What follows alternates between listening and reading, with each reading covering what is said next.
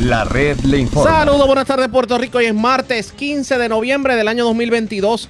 Damos inicio al resumen de noticias de mayor credibilidad en el país. Es La Red Le Informa. Somos el noticiero estelar de la red informativa. Soy José Raúl Arriaga. A esta hora de la tarde vamos a pasar revistas sobre lo más importante acontecido y como siempre a través de las emisoras que forman parte de la red, que son Cumbre, Éxitos 1530, X61, Radio Grito y Red 93, www.redinformativa.net. Señores, las noticias ahora. Las noticias. La red le informa. Y estas son las informaciones más importantes en la red le informa para hoy, martes 15 de noviembre. Como dice que dijo que van a cobrar de 3 mil a 11 mil dólares de bono los empleados públicos el primero de diciembre. Así como usted lo oye, hablamos del tema en esta edición. Sobre el particular líder sindical cataloga de relaciones públicas a favor del gobernador este bono especial para algunos empleados públicos. Advierte el representante Luis Raúl Torres que si el gobernador insiste en que Luma se queda, irán a los tribunales, aunque adelanta que pudieran obligar al gobernador a rescindir del contrato de Luma si en efecto la legislatura se va por encima del veto del gobernador al proyecto que así lo faculta. Hoy el gobernador de hecho se reiteró en lo que dijo en el día de ayer, de que en efecto Luma se queda. Grupos cuestionan la labor del gobierno para detener el alza en feminicidios. De paso aseguran que las estadísticas no reflejan la realidad de la calle. Le están cerrando los accesos a la gente al lago y al bosque Carite. La acción provoca que grupos convoquen manifestación para el próximo 28 de noviembre. El por qué se lo decimos en esta edición. Muere motociclista tras ser impactado por guagua de la ama en Santurce. Mientras mujer muere tras chocar con poste en carretera de Yabucoa. Asesinan militar de 23 años frente a su novia en el Tuque. También asesinaron a un joven frente a residencial de Juncos. Vivo de milagro hombre que fue tiroteado mientras transitaba con su vehículo por carretera 3 de Guayama.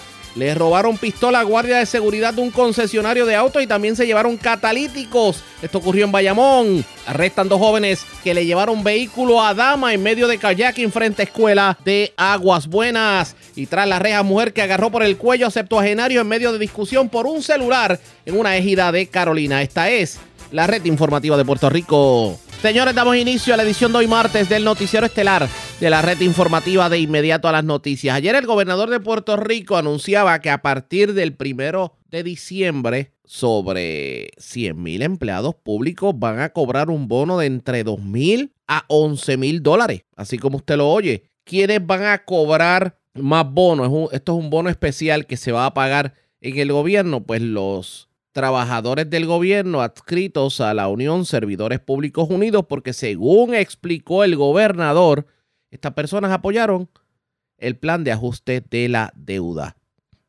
Estamos hablando de que 98.270 empleados de distintas dependencias del gobierno van a recibir 2.954 dólares. El restante recibirán 11.360 dólares. Y uno se pregunta, en un gobierno quebrado, ¿cómo es que surge este bono? ¿Qué pasa por la mente de los líderes sindicales? Esto es una estrategia del gobierno para que los empleados públicos acepten los recortes del plan de ajuste de la deuda. Vamos a analizar esto. Tuvimos la oportunidad en la mañana de hoy de hablar con el líder sindical Emilio Nieves y esto fue lo que dijo sobre el particular. La verdad es que cuando se habla, primero que los empleados públicos en general, excepto 15 mil empleados, van a recibir ese bono y uno dice, bueno, qué bueno que vas a recibir un bono luego de 10 y 12 años en que te han congelado el salario, tanto los gobiernos como la Junta en estos últimos años. Pero la verdad es que no podíamos entregar, que es lo que nos está hablando aquí, no podíamos entregar unos beneficios, nuestro sistema de retiro, a la Junta para que destrozara todo lo que hemos luchado durante tantos años. Pero ¿qué es lo que usted me está, ¿qué es lo que usted me está diciendo? Que, que si ustedes hubieran aceptado un acuerdo como el de CPU, iba a peligrar el retiro de los maestros.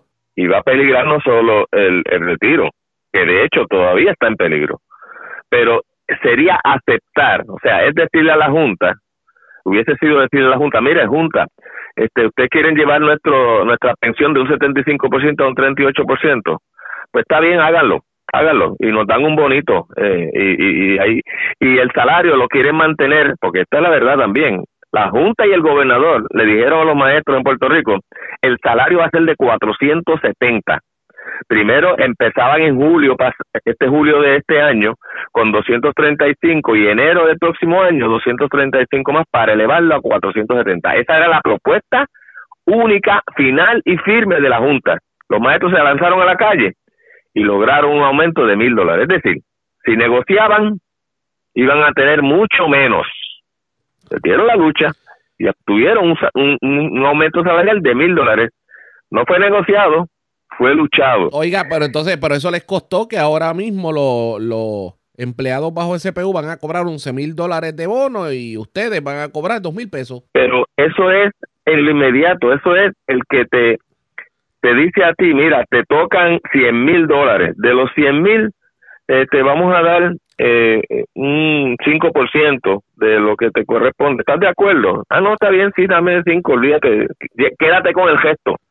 Ese tipo de negociación, obviamente, le cierra las puertas a, posibles alternativas que tenemos los que no negociamos. Porque los que no negociamos, con este el caso de la policía, los que, que, no negociaron con la Junta realmente llegaron con una propuesta específica y se tiraron a la calle. Ellos estaban en un 38% de su pensión y lograron aumentarla a un 50%. En el caso de los que negociaron, no tienen ni esa posibilidad en el futuro. Y de hecho, beneficia por cinco años a los que están en esa unión. Y bueno, eso es su derecho, ellos aceptaron eso, pues está bien que lo acepten. Pero la realidad es que los más sacrificados ahí son los trabajadores que van a estar dándole servicio al país después de cinco años, porque esto beneficia durante cinco años, tienen la alternativa de tener un bono si hay recaudos adicionales. Y entonces, después de esos cinco años, se restablece todo, o sea, se restablece los recortes a los planes médicos, se restablece, no le van a tener ningún aumento en la pensión, van a mantener con la misma pensión, eh, o sea, que los beneficios que tenían y que momentáneamente puedan tener ahora no van a aparecer después. Bueno, pues esa fue su decisión, pero otros decidimos, por otro lado, no entregar al pueblo de Puerto Rico porque fuimos más allá de nuestro sindicato, oiga, digo yo. Oiga, pero tiene sentido, tiene sentido en que el primero de diciembre el gobierno central vaya a pagar un dinero disfrazado de bono simplemente porque algunos estuvieron de acuerdo con todo lo que plantea la Junta de Control Fiscal en el plan de ajuste de la deuda. De eso se trata. Nosotros no estuvimos de acuerdo en que le recortaran a la Universidad de Puerto Rico, que destruyeran el sistema de retiro de los maestros. No estuvimos de acuerdo con eso. No estuvimos de acuerdo incluso que le recortaran a los municipios en Puerto Rico. Bueno, pues todo eso tiene un precio. El precio es que van a cobrar 8 mil dólares menos de bono. Sí, exacto. Está bien. Pero entonces, ¿qué significa esto? Aquí hay algo que se llama dignidad, hay algo que se llama eh, lucha por construir un mejor país y no entregar al país a cambio de una bonificación. Nosotros no, íbamos, no estábamos dispuestos a eso, a entregar a nuestro país y nosotros estábamos dispuestos a estar con el pueblo, porque imagínate, estar de acuerdo con un plan de ajuste de deuda es estar de acuerdo incluso con los aumentos en agua, en luz, en los recortes que se siguen haciendo en distintas agencias del gobierno. O sea que nosotros obviamente cuando hablamos de oponernos a un plan de ajuste de deuda estamos pensando en el país, más allá del sindicato. Un sindicato es un ente en la lucha por la justicia social. y en este caso, y en este caso yo le pregunto, eh, el hecho, hay personas que han teorizado esto como que es como si, por ejemplo, cinco personas estuvieran sentenciadas a muerte y el verdugo de momento te dice, escoge tu comida favorita como tu última comida. Eso no es lo mismo. Así mismito, eh, eh, tremenda analogía la que has traído. Es reflejo de eso. Se toma este dulce ahora y después viene, aplicamos la sentencia de muerte que hay. Eso es lo que hubo aquí. Por eso es un, eso no es un plazo, no es un beneficio a eternidad, es a cinco años. Este es el primer año, disfrútalo. Pero después, y disfruta el dulcecito, porque realmente lo que viene para ti y tu país del cual eres parte, es terrible, vamos, nos dirigimos, es un plan de ajuste que nos va a llevar a una segunda quiebra. aquí están comprando conciencias con dinero del pueblo. Definitivamente, porque aquí hay dos, dos sectores haciendo relaciones públicas. El gobernador tratando de proyectarse como candidato y está politiqueando. Esto es parte de la política. Incluso está diciendo que eh, eh, por el esfuerzo que ellos hicieron, incluyeron a los empleados públicos. Tú no hiciste ningún esfuerzo aquí. Esto es determinación de la Junta. Pero por otro lado, ves a la Junta de Control Fiscal haciendo relaciones públicas, habló sobre este tema del, del bono David Kill, que es el presidente de la Junta, y, y, para tratar de proyectar qué buena es la Junta. Entonces nosotros, el país que está sufriendo las consecuencias de la Junta, ahora va a decir qué buena es la Junta, con todos los recortes y aumentos que ha habido en las tarifas del, del, del país y lo que viene y qué pasa. Estos recaudos adicionales, ¿quién los hizo? El pueblo de Puerto Rico, el gobierno de Puerto Rico es el que hizo los recaudos, pero la Junta decide cómo se distribuyen y el gobernador les da eh, el aval porque de, de, esa manera, claro, él es el abogado de la Junta, de esa manera se proyecta también como candidato. Pero aquí, aquí hay otra contradicción que tenemos que tomar en consideración. Aquí se le va a dar un bono de 11 mil dólares por empleado a los de CPU, 2 mil dólares al resto de los empleados del gobierno central, en un gobierno que se está cantando que está en quiebra.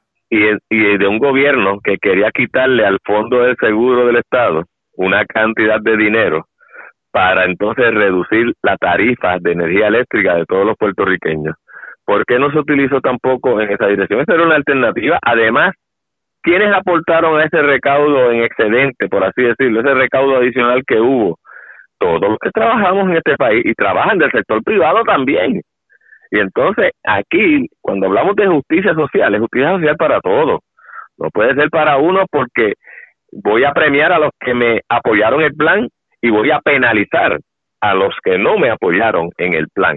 Y esa es la política pública que ha querido establecer el gobernador, pero obviamente esto es como cuando pasan los procesos electorales, que lo, vienen los políticos a darle regalos a la gente y la gente los coge y dice, cójalo, le dice a otros, cójalo, pero vótelo en contra. O sea que el efecto que espera el gobernador, a lo mejor con sus aliados lo puede lograr, pero realmente el pueblo sabe distinguir entre lo que son los principios y valores en defensa de, lo que es el pueblo de Puerto Rico y lo que es entregarse a cambio de unas migajas. Vamos a ver qué termina ocurriendo en este sentido. Por cierto, aprovecho el anuncio que hizo el gobernador de que Luma se queda.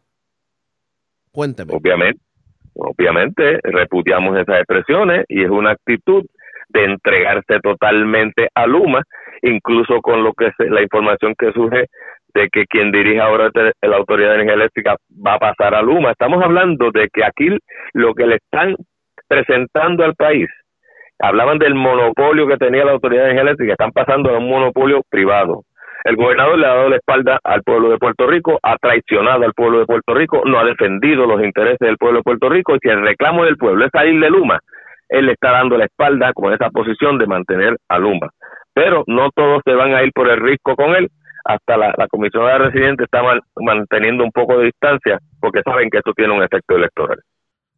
Expresiones del líder sindical Emilio Nieves en este último, en la última pregunta, pues tuvo la oportunidad de reaccionar al mensaje del gobernador, que para el que no lo escuchó en el día de ayer, el gobernador Pedro Pierluisi dice, dice que Luma se queda en Puerto Rico, que no hay tal cosa como una eh, cancelación del contrato. De hecho, de, de eso de Luma, tenemos que hablar en esta edición, pero antes hacemos lo siguiente. Presentamos las condiciones del tiempo para hoy. Hoy martes, una perturbación en superficie aumentará la actividad de lluvia durante la noche a través de los sectores en dirección al viento. Los vientos locales promoverán actividad de lluvia que se moverá tierra adentro. Por lo tanto, durante la noche y la mañana del miércoles, anticipamos tiempo lluvioso a través de los sectores con dirección del viento y sectores del este. Los efectos locales y variaciones en brisa marina promoverán lluvias en la tarde sobre el interior y oeste. A través de las aguas locales, una marejada del norte disipándose causará oleaje entre 4 a 6 pies a través de las aguas abiertas del Atlántico durante la temprana parte de la semana, con oleaje de hasta 5 pies en el resto de las aguas, por lo tanto, los operadores de embarcaciones pequeñas deben ejercer precaución a través de las aguas locales. Existe un riesgo moderado de corrientes marinas para la costa norte de Puerto Rico, Culebra y Vieques esta noche. En la red informativa de Puerto Rico, este fue el informe del tiempo. La red le informa. Señores, regresamos a la red le informa. Somos el noticiero estelar de la red informativa de Puerto Rico. Gracias por compartir con nosotros. Vamos a escuchar lo que el gobernador Pedro Pierluisi dijo ayer sobre Luma Energy, porque todo tiende a indicar que Luma se queda.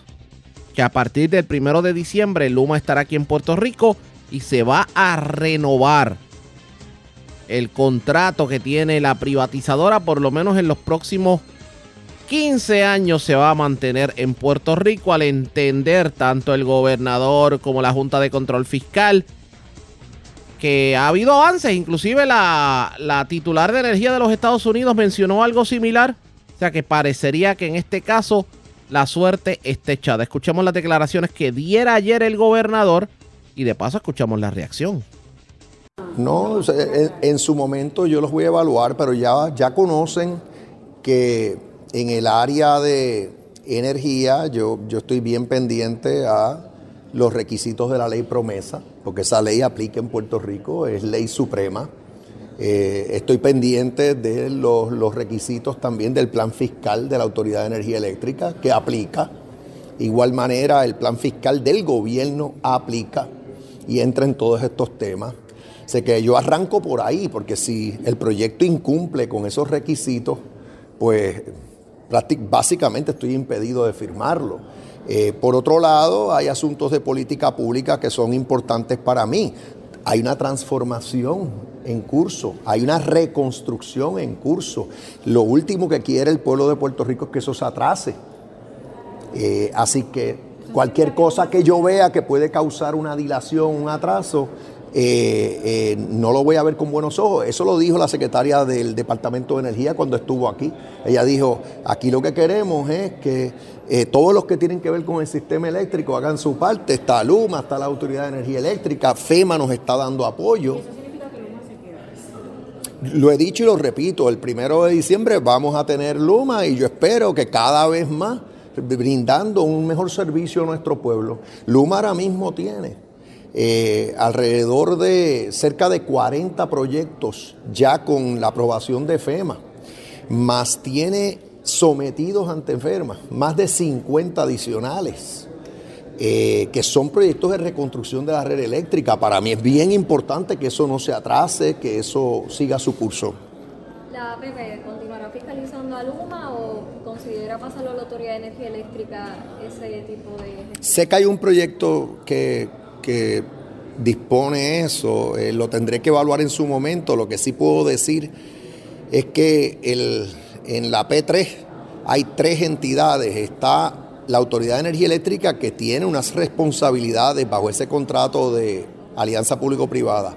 Está Luma que tiene unas responsabilidades y entonces la que vela porque ambas cumplan es la, la autoridad de las alianzas público-privada. Por eso es que se le dice que es el administrador del contrato.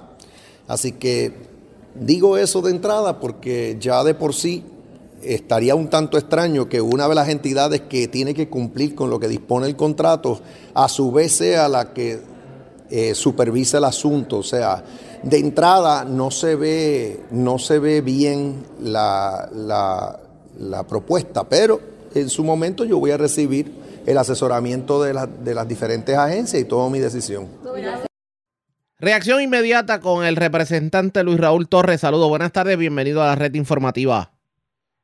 Muy buenas tardes, José Raúl, y buenas tardes al público que nos escucha a través de Red Informativa. Y gracias por compartir con nosotros. Tanto nadar para morir en la orilla, de tanto esfuerzo que se dio, tantas investigaciones, tantas recomendaciones, proyectos aprobados en Cámara y Senado, y resulta que Luma se queda. Bueno, no es nadar para morir en la orilla porque esto está vivo todavía.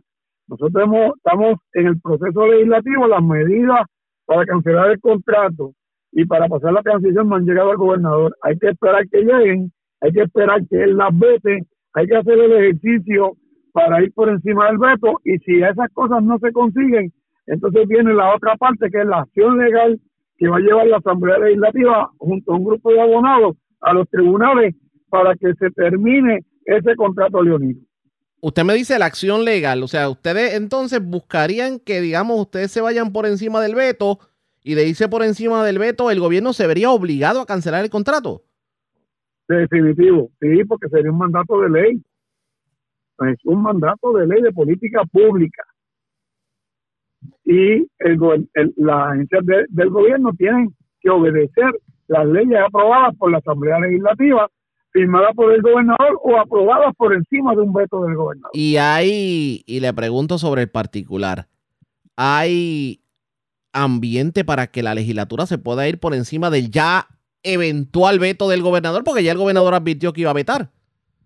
Bueno, el asunto es que esto se lo tienen que preguntar a los legisladores del PNP, porque los de Victoria Ciudadana, del PIB, del Partido Popular, este legislador independiente, lo mismo se repite en Cámara y Senado con el senador independiente Vargas Vidota allá y esas mismas delegaciones. Vamos a, hacer el ejercicio y vamos a votar a favor de ir por encima del veto. Para ir por encima del veto necesitamos 34 votos en la Cámara, que harían falta cuatro, al menos cuatro votos de representantes PNP. Y en el Senado haría falta al menos un senador PNP. Si ellos le quieren dar la espalda al pueblo y alinearse con Luma y con el gobernador, pues el pueblo le pasará factura en su momento.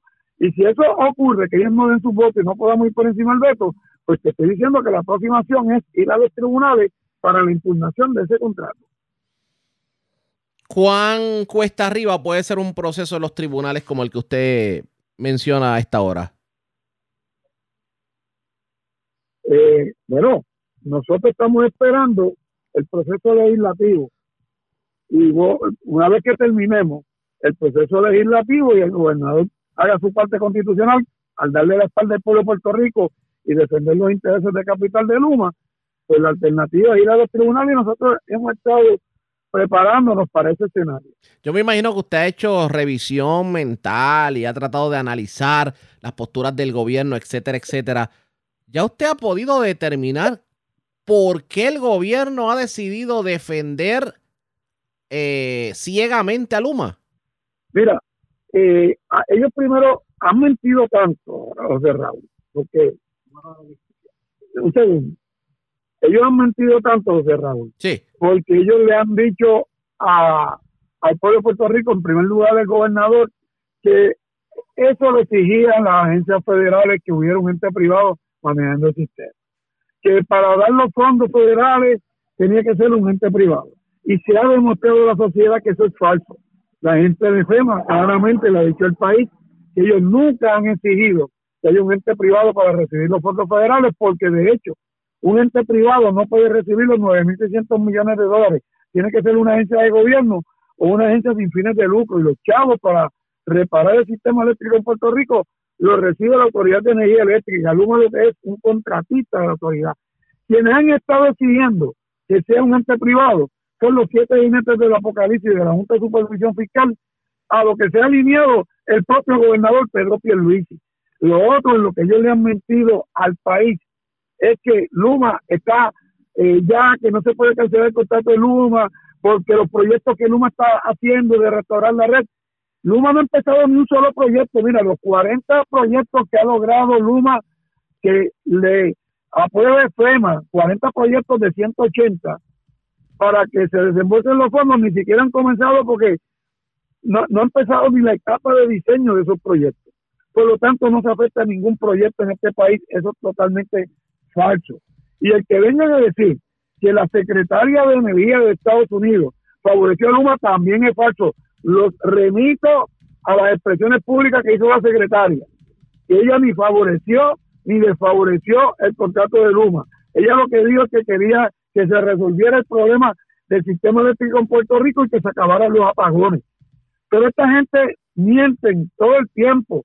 No quieren admitir que Luma no tiene el personal técnico necesario para manejar nuestra red eléctrica, que los apagones han aumentado con Luma.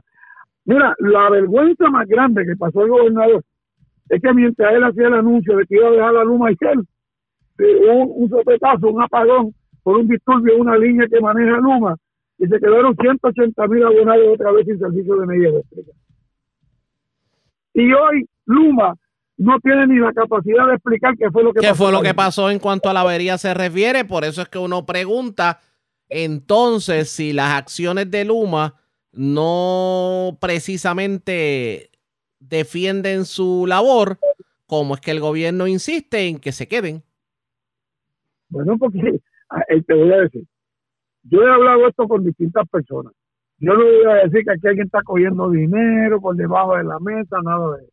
Pero tengo que decir que aquí hay gente que se están eh, labrando un futuro, como hizo el, el ex gobernador Luis Fortuño, que aprobó varias privatizaciones como la de Metropista y demás, y después es parte de la junta de directores de esas organizaciones, es asesor de muchas de esas organizaciones y se beneficia de haberlos ayudado en un momento y ahora ellos le devuelven esos favores con contrataciones. Y yo no dudo, como dijo Tomás Rivera Chat, que las lealtades del gobernador Pedro Pierluisi caducan y sus principios y que él posteriormente lo vayamos a ver como asesor de estas empresas eh, de servicio eléctrico o de otras empresas relacionadas. Esto no pinta bien definitivamente, eh, pero estamos a dos semanas de que esto se materialice. ¿Qué va a pasar de aquí en adelante? ¿Cuál es, su, ¿Cuál es su llamado al pueblo? Porque ya, ya, ya sabemos lo gubernamental, el esperar a que el gobernador vete, la posibilidad de que se vayan por encima del veto o la posibilidad de los tribunales. Pero el pueblo, al pueblo, ¿qué le dice? Aquí hay varios escenarios. De ir al tribunal, que serían los abogados con el apoyo de la Asamblea Legislativa y de otras organizaciones. Está el boicot que puede hacer el pueblo si siguen los apagones, si sigue eh, el, poner en riesgo la vida y la seguridad, el desarrollo económico de nuestro país, el país se puede indignar en un momento dado y salir masivamente a la calle civil. En segundo lugar, pueden haber boicot hasta después bueno, si yo no recibo el sistema eléctrico, ¿para qué voy a pagar? Y puede haber un boicot en el pago de la factura, para que lo sientan en las costillas. Hay muchas cosas que todavía se pueden ejecutar. Y yo quisiera que Ahora están anunciando que van a ir a poner a José Colón a dividir Luma, lo cual veníamos señalando ese tiempo nosotros que eso iba a ocurrir, que iban a nombrar a José Colón o a Daniel Hernández o a una persona de Puerto Rico para tratar de justificar la extensión del contrato por 15 años, porque Gwen Stacy va a seguir ahí, porque Gwen Stacy es accionista de Luma, es dueño. Él es accionista de ASCO, que es la compañía dueña, una a, mitad, a la mitad, al 50% de lo que es Luma en Puerto Rico, y ese beneficia de todos los ingresos de Luma. Así que él va a seguir ahí. Eso es falso que Gold se va a ir. Van a poner a alguien para hacer una especie de espejismo para tratar de calmar las aguas. Pero ojalá que los cambios gerenciales que hagan en Luma puedan mejorar de alguna manera, pero hasta que ellos tengan el personal técnico suficiente, hasta que ellos se, se pongan para su número, hasta que ellos faciliten el movernos a la alternativa de energía solar que ayer nosotros traímos en la Cámara cinco profesores de recinto universitario de Mayagüez que tienen un estudio abarcador y una excelente propuesta de cómo hacerlo, que fue avalada por el Departamento de Energía Federal y el gobierno de Puerto Rico lo ignora, que es la política pública del país, que dice que tenemos que movernos a energía de fuentes renovables y dejar atrás las energías producidas por, por combustible fósil. Hay que ver qué va cosas, Todas esas son las cosas que el gobernador Pedro Pierluisi debe de explicarle al país, no solamente hablar en el abstracto de Luma, de que Luma ha mejorado. Ha mejorado para él. Que me diga el país si siente que ha mejorado la situación eléctrica del sistema eléctrico en nuestro país, si han habido más apagones, si hemos sufrido más tardanza en la recuperación del sistema después del huracán Fiona. Por favor, el pueblo lo sabe. El gobernador se prestó nuevamente a defender los intereses de capital, a la Junta de Supervisión Fiscal y a darle la espalda al bienestar común del pueblo de Puerto Rico. Vamos a ver qué termino corriendo. Gracias por haber compartido con nosotros. Buenas tardes. Que Dios bendiga al pueblo de Puerto Rico. Muchas gracias, José Raúl. Y a usted y a los suyos. Era el representante Luis Raúl Torres. A la pausa. Regresamos en breve.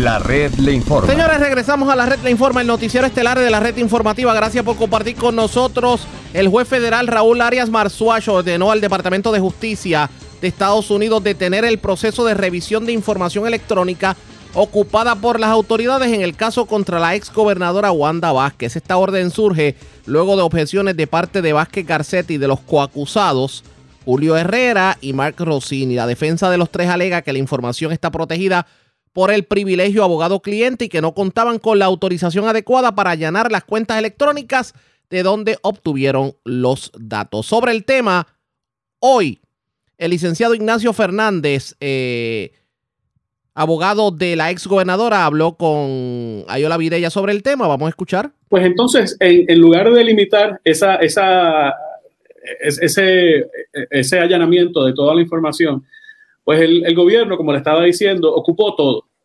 Y dentro de ese todo, pues hay comunicaciones privilegiadas entre los acusados y sus, y sus abogados, hay comunicaciones personales entre los acusados y sus cónyuges, hay comunicaciones que no tienen que ver con la investigación, hay comunicaciones personales, hay comunicaciones de la gobernadora a sus funcionarios eh, públicos.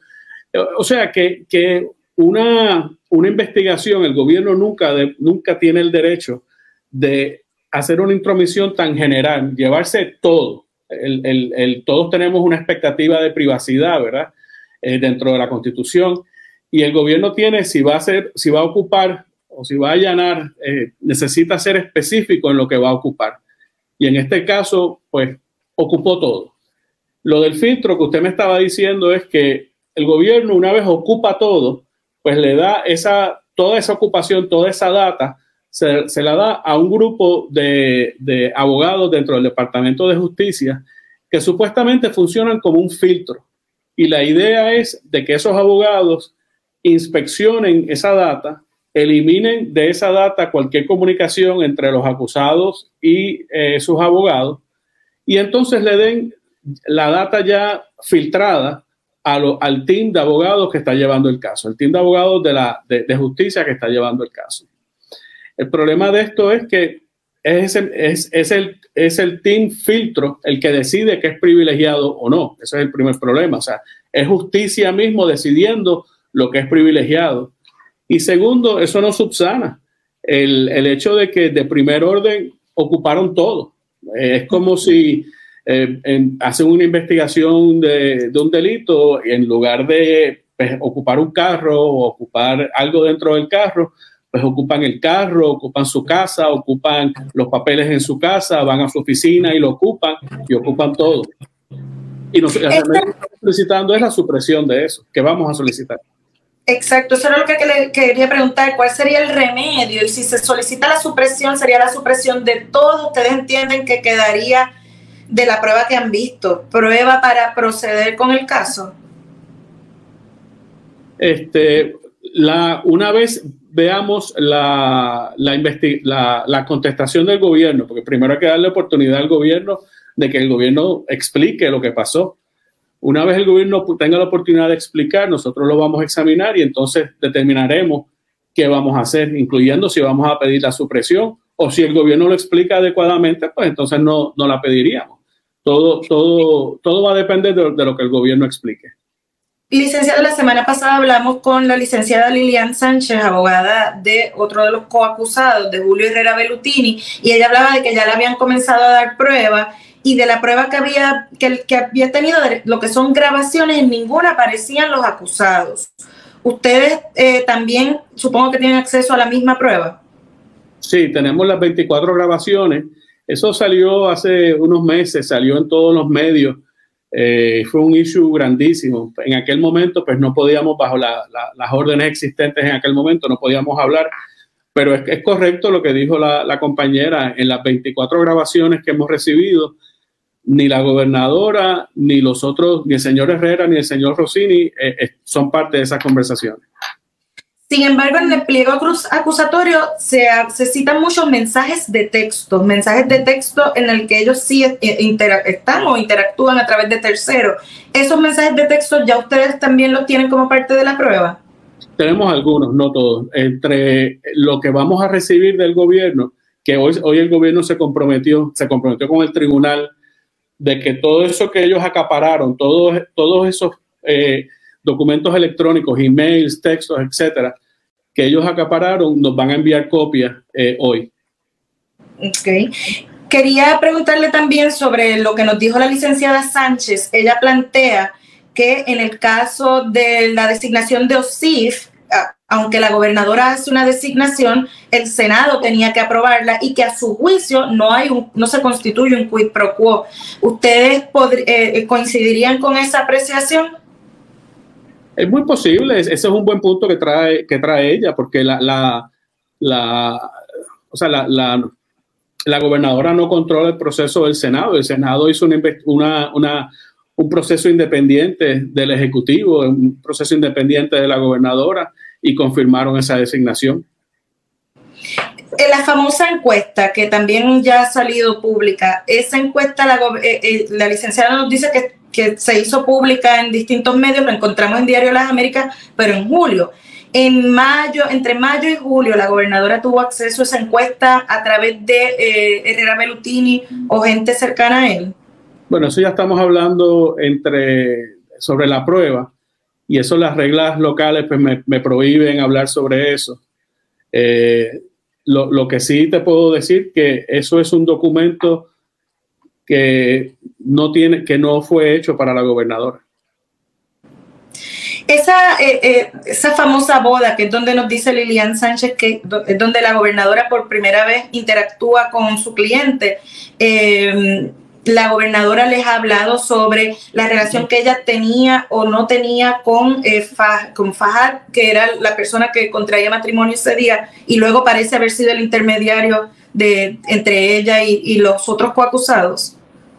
Bueno, ciertamente yo he hablado de la gobernadora de todo eso y mucho más pero las conversaciones que yo tengo con mi cliente son privilegiadas y de eso no, no voy a comentar. Bueno, licenciado, ¿cuál es su expectativa sobre, sobre cuán ex, cuánto puede extenderse este pleito? Yo diría que eh, puede ser un año más antes, antes que se vea el juicio. O sea que este caso estaría viéndose en año electoral. ¿Eso es algo que les afectaría? ¿O ustedes si coincide con el año electoral pedirían moverlo? nosotros estamos pidiendo moverlo, estamos, estamos a todo vapor eh, trabajando el caso. ¿Quieren que se vea antes del año de, las elecciones o si cae para las elecciones pedirían para después de las elecciones? Bueno, hay, que ver cómo, cómo, cómo se desarrolla el caso de aquí a allá. O sea, no, no, un caso no se puede ni adelantar ni posponer. Un caso se ve cuando esté listo para verse. Expresiones de uno de los abogados de la ex gobernadora Wanda Vázquez. Hablamos del, del, licenciado Ignacio Fernández. Él reacciona a la decisión que tomó el juez federal Raúl Arias Marzuach, que ordena al Departamento de Justicia detener el proceso de revisión de información electrónica ocupada por las autoridades en, caso, en el caso de Wanda Vázquez, porque ocuparon teléfono, revisaron medio mundo y cosas que no tienen que ver con el caso. Y ellos entienden que además de que se viola el privilegio abogado-cliente, también hay conversaciones personales que no tiene por qué el tribunal entrar a ellas. ¿Qué va a terminar ocurriendo en este caso? Ustedes pendientes a la red informativa. La red le informa. Cuando regresemos vamos a noticias del ámbito policíaco entre las que tenemos que destacar. Asesinaron a un militar de 23 años que iba con su novia por una carretera de Ponce y no es la primera vez que este tipo de asesinatos pasan en Ponce se metieron en contra del tránsito equivocadamente por una calle del Tuque y lamentablemente sicarios los asesinaron al caballero, la dama trató de llevarlo al hospital pero llegó muerto al hospital. Además, un motociclista murió tras ser impactado por una guagua de la ama en Santurce mientras una mujer murió tras chocar con un poste en carretera de Yabucoa. También un hombre fue tiroteado mientras transitaba la carretera número 3 de Guayama. Y escuchen esto, tras la reja una mujer que agarró por el cuello un septuagenario en medio de una discusión por un celular. Esto ocurrió en una ejida de Carolina. Es lo próximo a la pausa. Regresamos en breve. La red le informa. Señores, regresamos a la red le informa. Somos el noticiero estelar de la red informativa, edición de hoy martes. Gracias por compartir con nosotros. Vamos a noticias del ámbito policíaco. Comenzamos en el centro de la isla porque las autoridades arrestaron a una mujer de 42 años aparentemente contra esta pesaba una orden de arresto por privación ilegal de custodia, traslado de un menor fuera de Puerto Rico con una fianza de 50 mil dólares. Aparentemente, la imputada abandonó la jurisdicción junto a un menor del cual no tenía la custodia. Huidalis Rivera Luna, oficial de prensa de la policía en Ay Bonito con detalles. Saludos, buenas tardes. Saludos, buenas tardes. En horas del día de ayer, el 14 de noviembre, en el pueblo de Bonito, agentes acusados negociadores de arresto de inteligencia del área de Ay Bonito de la Superintendencia Auxiliar de Operaciones Especiales del negociador de la Policía de Puerto Rico diligenciaron una orden de arresto y lograron la captura de Jessica Pesante Sánchez, de 42 años, residente en Ay Bonito. Según se informó, contra Pesante Sánchez pesaba una orden de arresto por privación ilegal de custodia traslado de un menor fuera de la jurisdicción del Estado Libre Asociado de Puerto Rico en el artículo 121 del Código Penal con una fianza de 50 mil dólares. La acusada fue llevada el día de ayer, 14 de noviembre, ante la presencia del juez Roberto Capestani Quiñones del Tribunal de Ibonito, la cual prestó la fianza y cuenta mediante el programa de servicio con antelación a juicio. De la investigación que la imputada abandonó la jurisdicción de Puerto Rico junto a menor. La investigación estuvo a cargo del agente Héctor Díaz Santana bajo la supervisión del sargento Kenneth Rivera. Buenas tardes. Y buenas tardes para usted también. Gracias, era Huidalis Rivera Luna, oficial de prensa de la policía en Aibonito del centro. Vamos a la zona centro-oriental de Puerto Rico porque un joven de 23 años, que de hecho tenía récord criminal, fue asesinado a la entrada del residencial Narciso Varona en Juncos. Información con Kenny Ojeda, oficial de prensa de la policía en Cagua. Saludos, buenas tardes. Buenas tardes. Un asesinato fue reportado a las 3 y 13 de la tarde de ayer en la entrada del residencial Narciso Varona, ubicado en la calle Algarín, en Junco. Según información preliminar, una llamada al sistema de emergencias 911 alertó a la policía sobre un hombre identificado como Javet Mendoza Marcano, de 23 años y vecino de Juncos, que resultó herido de bala en el lugar. Al llegar los agentes fueron notificados que el mismo fue transportado en un vehículo privado al Centro de Diagnóstico y Tratamiento de Juncos, donde posteriormente falleció.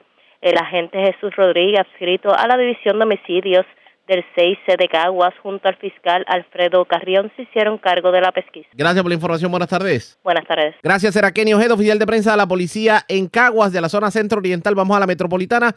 Una persona murió en medio de un accidente en la calle Eduardo Conde, esto en Villa Palmera Santur. Su motociclista fue el que murió en este accidente. Además, también en la zona metropolitana asaltaron a una persona en la calle Yoyetti en Santur. Se le llevaron más de 3.500 dólares en efectivo. En Bayamón se reportó otro robo a mano armado, esta vez en el concesionario de autos Ricardo Caballero Auto, de donde se llevaron eh, una pistola, eh, municiones y varios catalíticos de autos que se encontraban en el establecimiento. Iliana Echevarría, oficial de prensa de la policía en el cuartel general con detalles. Saludos, buenas tardes. Saludos, muy buenas tardes. Un accidente de carácter fatal con motociclista fue reportado la mañana de hoy en la calle Blanca Rizach con la calle Eduardo Conde, sector Villa Palmera en Santurce. Según la información preliminar, una llamada al sistema de emergencias 911 notificó sobre un accidente con motora y un vehículo de la AMA, donde un hombre resultó herido. El motociclista fue transportado por paramédicos al Hospital Centro Médico de Río Piedras para ser evaluado, donde posteriormente falleció mientras recibía asistencia médica.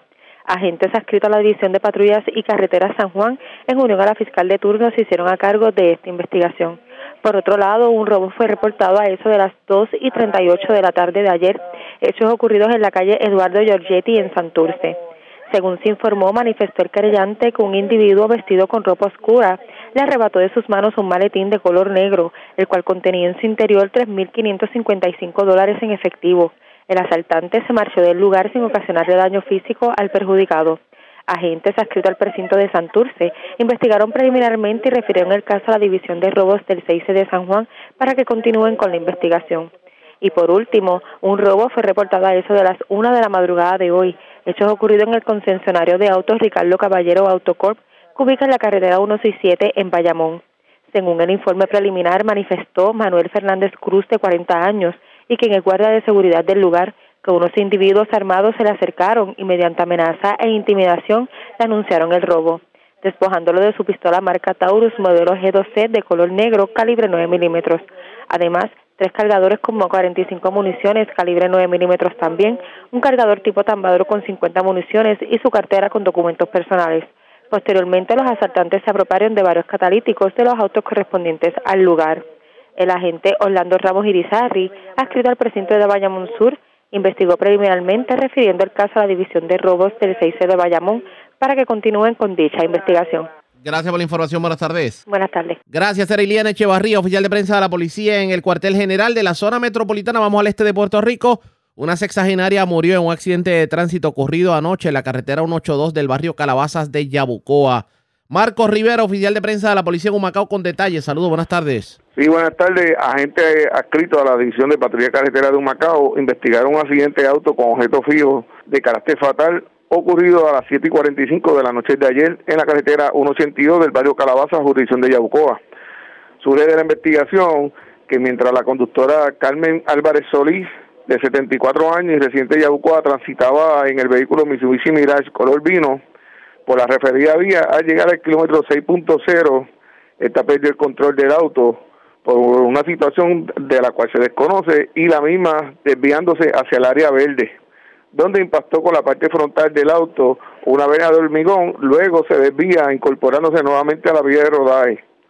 Álvarez Solís falleció en el lugar del accidente y, y este, este accidente fue investigado por el agente Albert Torres, adscrito a la División de Patrulla Carretera de Macao, en unión al fiscal Miguel García. Gracias por la información. Buenas tardes. Buenas tardes.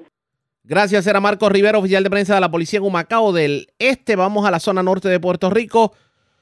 Porque un hombre de 61 años fue arrestado, esto en, en la carretera número 2, en Carrizales, en Atillo. Aparentemente, esta persona tenía una orden de arresto y una, dos por desacato y una por hurto de mercancía en un establecimiento comercial. Tenía 61 millones de fianza y aparentemente se había apropiado de mercancía de la tienda Sam's Club de Mayagüez. Arrestado en Atillo, la información la tiene el Malvarado, oficial de prensa de la policía. También nos trae detalles sobre un incidente ocurrido en una residencia del barrio Vallaney en Atillo. Aparentemente alguien incendió un vehículo que se encontraba estacionado frente a la residencia. Saludos, buenas tardes. Sí, buenas tardes. La Policía Municipal de Atillo, tenemos que Carlos Deida Morales interviene con un vehículo Mitsubishi Mirage color rojo del 98 en la carretera 2 del kilómetro 82.0 del barrio Carizales en Atillo, el cual era conducido por Pablo Mendoza Arroyo, de 61 años y residente de San Juan. Este poseía varias órdenes de arresto. Los agentes de la División de Arrestos Especiales de Arecibo se hicieron cargo del detenido para el diligenciamiento de las órdenes de arresto. Mendoza Arroyo poseía una orden de arresto por el delito de hurto de mercancía de, eh, de, un, de un centro comercial y dos por desacato criminal, con una fianza de 61 mil dólares expedida por la juez Leslie Hernández del Tribunal de Mayagüez. El caso fue llevado ante la presencia del juez India Irizarri del Tribunal de Arecibo e ingresado en el complejo correccional de Bayamón hasta su vista preliminar. Los hechos se remontan para el 23 de octubre en Mayagüez. El imputado se apropió de mercancía de la tienda Sam's Club tenemos también que un vehículo incendiado fue reportado en horas de la mañana a través del sistema de emergencias 911, hechos ocurridos en la carretera 487, sector Sanadora del barrio Vallaney en Atillo. De acuerdo a la investigación o a la información suministrada por el querellante, Kevin Armando Moya, que escuchó una explosión y al verificar su vehículo estaba en llamas. Un Hyundai Accent del año 2022 con la tablilla Julián Yankee Carlos 888, el cual estaba estacionado frente a la residencia. El personal de bomberos de Vallaney llegaron al lugar, extinguieron el fuego. Se desconoce qué ocasionó el mismo, la residencia no sufrió daños y no se reportaron personas afectadas por este incendio. El agente Pascual Delgado Soto, adscrito al distrito de Atillo, investigó preliminarmente y se le dio conocimiento al personal de explosivos del área de Arecibo.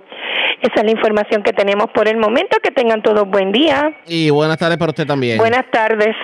Gracias, era el Malvarado, oficial de prensa de la Policía en Arecibo del Norte. Vamos al sureste de Puerto Rico porque vivo de milagro se encuentra un hombre que fue tiroteado mientras transitaba la carretera 179 de Guayama. La información la tiene Carmen Herrera, oficial de prensa de la Policía en el sureste. Saludos, buenas tardes. Muy buenas tardes. Una agresión fue reportada a eso de las 8 y 30 de la mañana de ayer en hechos ocurridos el domingo 13 de noviembre a eso de las 9 y 40 de la noche en la carretera 179 kilómetros 5.1 del barrio eh, Guamaní del pueblo de Guayama. Según se informó, alega Fernando V. Rivera Álvarez que mientras transitaba por la referida vía en el vehículo Acura RDX Avance Blanco del año 2017, alguien le realizó un disparo impactando la puerta posterior del pasajero del auto. Rivera Álvarez resultó ileso del incidente. Este caso fue referido a la División de Agresiones del Cuerpo de Investigaciones Criminales del Área de Guayama para continuar investigando. Es lo que tenemos hasta el momento. Buenas tardes. Y buenas tardes para usted también. Era Carmen Herrera, oficial de prensa de la policía en Guayama. Más noticias del ámbito policía con nuestra segunda hora de programación. Pero señores, a esta hora de la tarde hacemos lo siguiente. La red le informa. Tomamos una pausa, identificamos nuestra cadena de emisoras en todo Puerto Rico y regresamos con más en esta edición de hoy, martes, del noticiero estelar de la red informativa. La red le informa. Señores, iniciamos nuestra segunda hora de programación. El resumen de noticias de mayor credibilidad en el país es la red Le Informa. Somos el noticiero estelar de la red informativa. Soy José Raúl Arriaga a esta hora de la tarde. Vamos a continuar pasando revistas sobre lo más importante acontecido. Y como siempre, a través de las emisoras que forman parte de la red, que son Cumbre, Éxitos 1530, X61, Radio Grito y Red 93, www.redinformativa.net. Señores, las noticias ahora. Las noticias. La red le informa. Y estas son las informaciones más importantes en la red Le Informa para hoy, martes 15 de noviembre. Como dice que dijo que van a cobrar de 3 mil a 11 mil dólares de bono los empleados públicos el primero de diciembre. Así como usted lo oye, hablamos del tema en esta edición. Sobre el particular líder sindical cataloga de relaciones públicas a favor del gobernador este bono especial para algunos empleados públicos. Advierte el representante Luis Raúl Torres que si el gobernador insiste en que Luma se queda, irán a los tribunales, aunque adelanta que pudieran obligar al gobernador a rescindir del contrato de Luma. Si en efecto la legislatura se va por encima del veto del gobernador al proyecto que así lo faculta. Hoy el gobernador de hecho se reiteró en lo que dijo en el día de ayer, de que en efecto Luma se queda. Grupos cuestionan la labor del gobierno para detener el alza en feminicidios. De paso aseguran que las estadísticas no reflejan la realidad de la calle. Le están cerrando los accesos a la gente al lago y al bosque Carite. La acción provoca que grupos convoquen manifestación para el próximo 28 de noviembre. El por qué se lo decimos en esta edición. Muere motociclista tras ser impactado por guagua de la ama en Santurce. Mientras mujer muere tras chocar con poste en carretera de Yabucoa. Asesinan militar de 23 años frente a su novia en el Tuque. También asesinaron a un joven frente a residencial de Juncos. Vivo de milagro hombre que fue tiroteado mientras transitaba con su vehículo por carretera 3 de Guayama. Le robaron pistola a guardia de seguridad de un concesionario de autos y también se llevaron catalíticos. Esto ocurrió en Bayamón. Arrestan dos jóvenes que le llevaron vehículo a dama en medio de kayaking frente a escuela de Aguas Buenas. Y tras la reja mujer que agarró por el cuello a septuagenario en medio de discusión por un celular en una ejida de Carolina. Esta es la red informativa de Puerto Rico.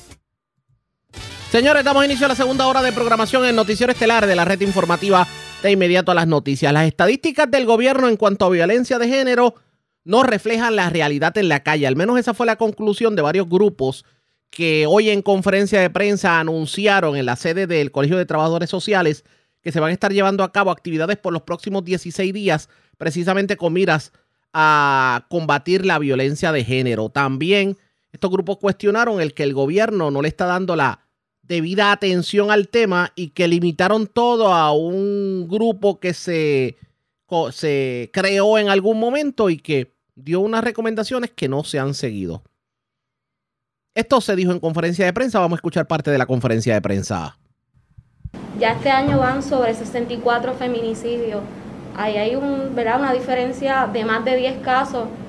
¿Cuáles serían las razones o qué está fallando ahora mismo para que mujeres sigan siendo asesinadas?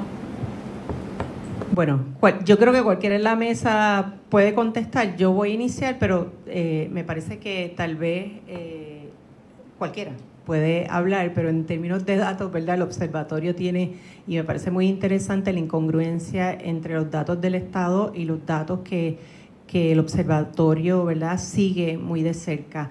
Eh, nosotros seguimos insistiendo en la educación, la educación desde una perspectiva de género y, vuelvo e insisto que no es tan solo adoptar la perspectiva de género en el currículo, yo creo que ese debate tal vez ha, obstruido, ha obstaculizado que el gobierno asuma su responsabilidad y que las instituciones privadas también lo asuman, porque cuando hablamos de una perspectiva de género, lo que estamos hablando es que hay un análisis eh, que reconoce la historia de inequidad, que ser mujer, niña eh, o representar un género particular o la diversidad de representaciones de género tiene un significado social y tiene un juicio que termina con precisamente atentando contra nuestra vida, atentando contra nuestros derechos humanos y es un asunto de derechos humanos. Entonces me parece que utilizar el discurso de los derechos humanos, como dije ahorita, de una forma vacía, no nos ayuda en general política pública que asuma ese compromiso. El asunto de adoptar una, una declaración nacional eh, de emergencia por violencias de género, todas estas mujeres que estamos aquí nos sumamos a esa exigencia y ocurrió ¿Y qué pasó? Pues que las acciones o, que el declarar la eh, violencia nacional o la emergencia nacional no puede ser simplemente en la palabra, tienen que haber con eh, acciones contundentes y coherentes. El que se haya ya eliminado el comité que, ¿verdad? Se, se designó para darle seguimiento a estas propuestas que tengo que decir que también aquí, mujeres que estamos aquí sentadas, nos unimos en esas propuestas, eh, apoyamos y, dimos propuestas con sentido que se podían realizar y no se le da coherencia y seguimiento, creo que hay un error o hay un problema de continuidad en ese discurso vacío de declarar una declaración de emergencia, pero finalmente no impongo la declaración de emergencia o las propuestas ya adoptadas. El ejemplo del Departamento de Educación es uno, ¿verdad?, importante. Quisiera que alguna de las compañeras aportara, ¿cuál de ustedes? Eh, bueno, yo creo que este tema de perspectiva de género eh, llevamos años diciéndolo, ¿verdad? y más con el tema de declarar el estado de emergencia. Eh, y me recuerda que hace algunas semanas la oficial de cumplimiento, la fiscal Liliana Espada, mencionó que ella lideraba el comité PARE y que el comité PARE no era un sello de goma. Nosotras tuvimos que aclarar desde Proyecto Matria que el comité PARE se disolvió en agosto y que, ¿verdad? E, e, ese trabajo se supone que su rol principal es que ella fiscalice que las agencias de gobierno estén cumpliendo tanto con el texto de la orden ejecutiva, pero también con el plan de trabajo del, plan, eh, del estado de emergencia que fue trabajado y realizado por las organizaciones feministas, eh, ¿verdad? Y ese fue el que se aprobó. Lamentablemente tenemos una oficial de cumplimiento que yo se lo digo a la inversa, ella es el sello de goma. Así que necesitamos que el gobernador asigne una persona a ese puesto que no confunda sus roles y sus funciones, porque ella no es una directora ejecutiva de un grupo, ella no es la que preside el comité PARE, que ya no existe.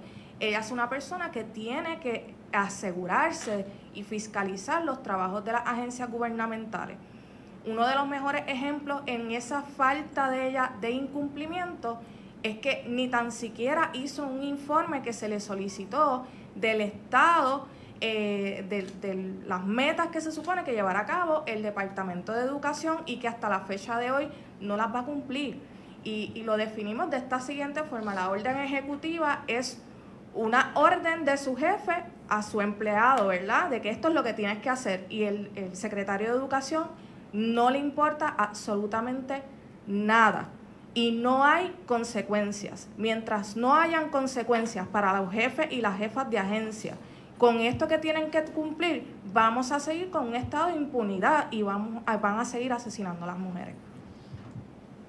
a mí me parece también que hay una disociación entre lo que fue el estado de emergencia, las necesidades que hay en Puerto Rico y las acciones gubernamentales hay mucha contradicción y los mensajes se cruzan unos con otros, ¿verdad? Hay un estado de emergencia, pero mira con, la, con el desprecio con que el gobernador se refiere a cubrir o no la plaza de la Procuradora de las Mujeres. Hay eh, un supuesto compromiso en contra de la violencia de género y cuando hay un feminicidio, él puede decir alguna tontería por, por los medios, pero entonces no responde a los requerimientos de las organizaciones para que los presupuestos y las asignaciones de fondos tengan perspectiva de género y no se le quiten los fondos a las organizaciones y no haya hogares en el, en el suroeste de Puerto Rico a punto de cerrar porque hay unos requisitos que las organizaciones no pueden cumplir. Eh, tampoco hay un, un, mensaje claro de, la, de lo que son las necesidades de, la, de las mujeres y lo que se hace, por ejemplo, en la rama legislativa de Puerto Rico. O sea, en vez de atender las necesidades que tenemos, se dedican a menoscabar derechos. Y eso manda un mensaje que es cruzado para la población. Así que yo creo que mientras eso sea así, pues vamos a tener dificultades. Afortunadamente, estas organizaciones y las demás organizaciones que trabajamos con los derechos humanos en general de las mujeres no nos quitamos. Y seguimos ahí con el dedo en la llaga para desenmascarar las hipocresías gubernamentales. Tengo una pregunta. Específicamente, hemos hablado del gobernador, de las deficiencias, específicamente, como mencionaste, de la procuradora de la mujer, que hasta el momento lo que queda es la interina y que en otras ocasiones he hablado con el gobernador y le he preguntado y ha mencionado que la procuradora interina está haciendo el trabajo y que por eso ella, él no ha sustituido, ¿verdad? O no ha puesto la procuradora eh, a bien, ¿verdad? Eh, tengo, me gustaría que hablaran del cuerpo policiaco. ¿Por qué? Porque las vistas públicas se está presentando también las deficiencias de cómo el proceso policiaco procede, ¿verdad? Y afecta también en los casos de feminicidio. Así que, hablando un poco de, este cuerpo, ¿ustedes confían en la seguridad de Puerto Rico? Eh, y qué deficiencias tiene el cuerpo policiaco, ¿verdad? Que lo que provoca es más feminicidio, ¿verdad? Y más violencia doméstica en Puerto Rico.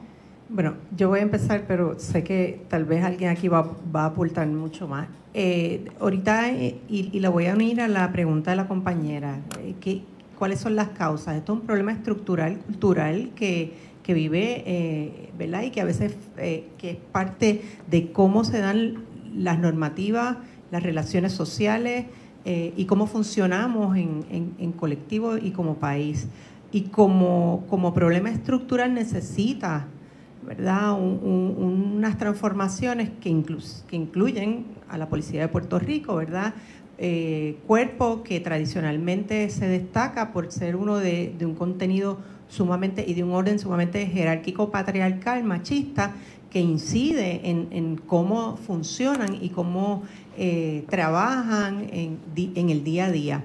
Hay un grave problema de violencia de género en la Policía de Puerto Rico. Y, y, ese problema tiene unas raíces, vuelvo y digo, estructurales que hay que atender. Por eso ahorita decía que la perspectiva de género no es tan solo en la educación, la perspectiva de género debe ir eh, eh, en todas las agencias, incluyendo la Policía de Puerto Rico, porque esa equidad y ese, y, ese caminar hacia la justicia y la equidad no se da de la nada. Y como son raíces muy fuertes, el, el tema del género es uno de los temas que menos cambia a través del tiempo. Hay, hay, hay algunas condiciones en, en, nuestras vidas que han ido transformándose, pero el género es casi, casi, casi inmovible. Y en, y en esa línea creo que debe haber una voluntad política. No podemos fragmentar el asunto de nuestra condición política, económica, cultural, no la podemos fragmentar. Dividimos cada, cada cosa como si fuese un bizcocho y los bizcochos, pues uno sí los divide y se los puede comer como parte de un todo. Pero aquí, esta complejidad tiene matices que se entrelazan y, y asumirnos, ¿verdad?, tener problemas. Eh, políticos reales, una condición política inestable, este, una condición económica violenta que nos, nos sesga cada día, nos toca en, en esa andamia institucional que vivimos. Seguridad, ser mujer, representar, inclusive ser mujer trans, ser niña.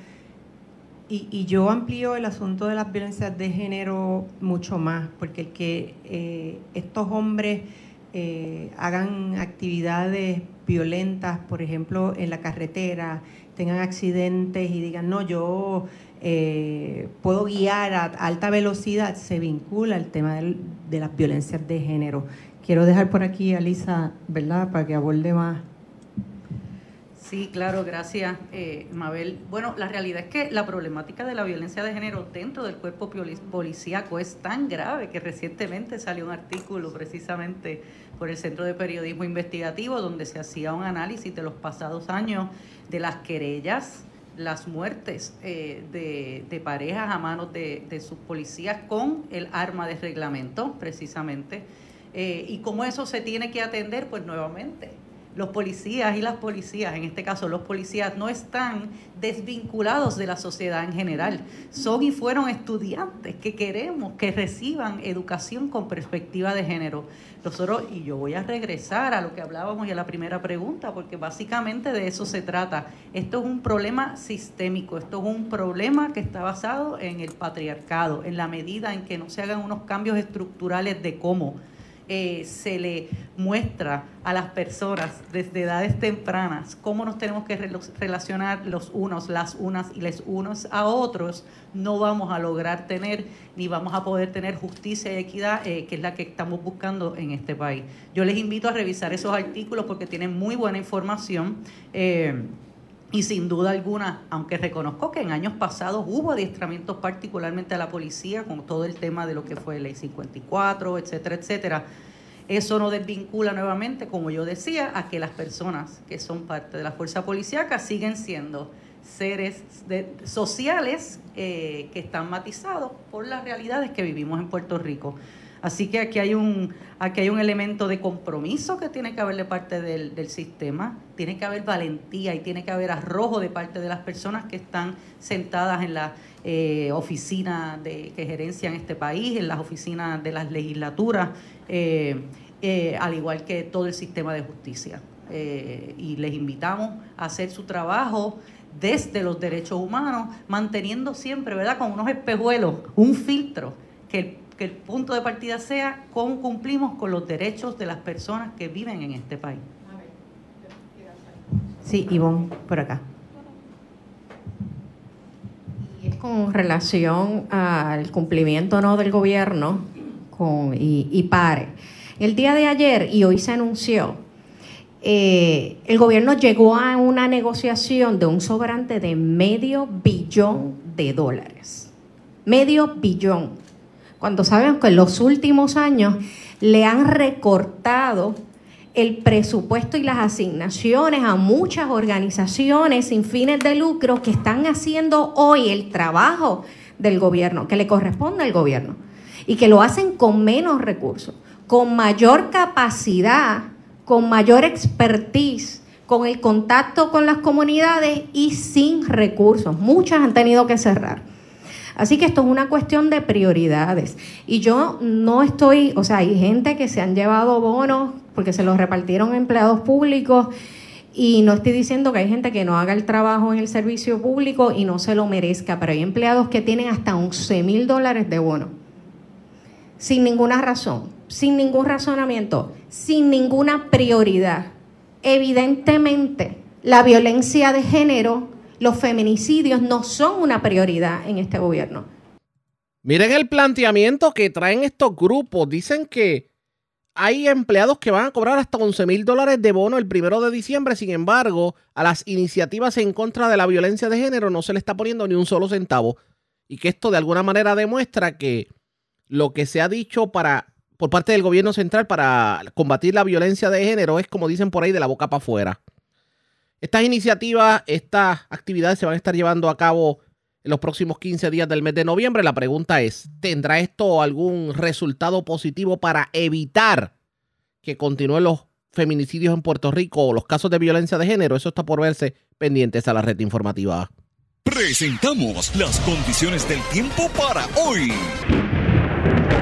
Hoy martes, una perturbación en superficie aumentará la actividad de lluvia durante la noche a través de los sectores en dirección al viento.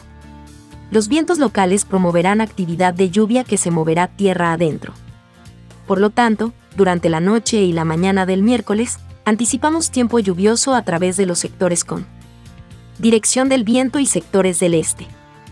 Los efectos locales y variaciones en brisa marina promoverán lluvias en la tarde sobre el interior y oeste a través de las aguas locales. Una marejada del norte disipándose causará oleaje entre 4 a 6 pies a través de las aguas abiertas del Atlántico durante la temprana parte de la semana, con oleaje de hasta 5 pies en el resto de las aguas, por lo tanto, los operadores de embarcaciones pequeñas deben ejercer precaución a través de las aguas locales. Existe un riesgo moderado de corrientes marinas para la costa norte de Puerto Rico, Culebra y Vieques esta noche. En la red informativa de Puerto Rico, este fue el informe del tiempo. La red le informa. Señores, regresamos a la red le informa, el noticiero estelar de la red informativa. Gracias por compartir con nosotros. Hay controversia porque la entrada principal al lago Carite, que muchas personas utilizaban no solamente para distraerse, sino también, por ejemplo, aquellos que practican el deporte del motocross y, los vehículos off-road, pues lo utilizaban para, pues, digamos, disfrutar de la zona, estar lejos de las carreteras principales. Lo cierto es que en esa entrada colocaron portones y cerraron el acceso.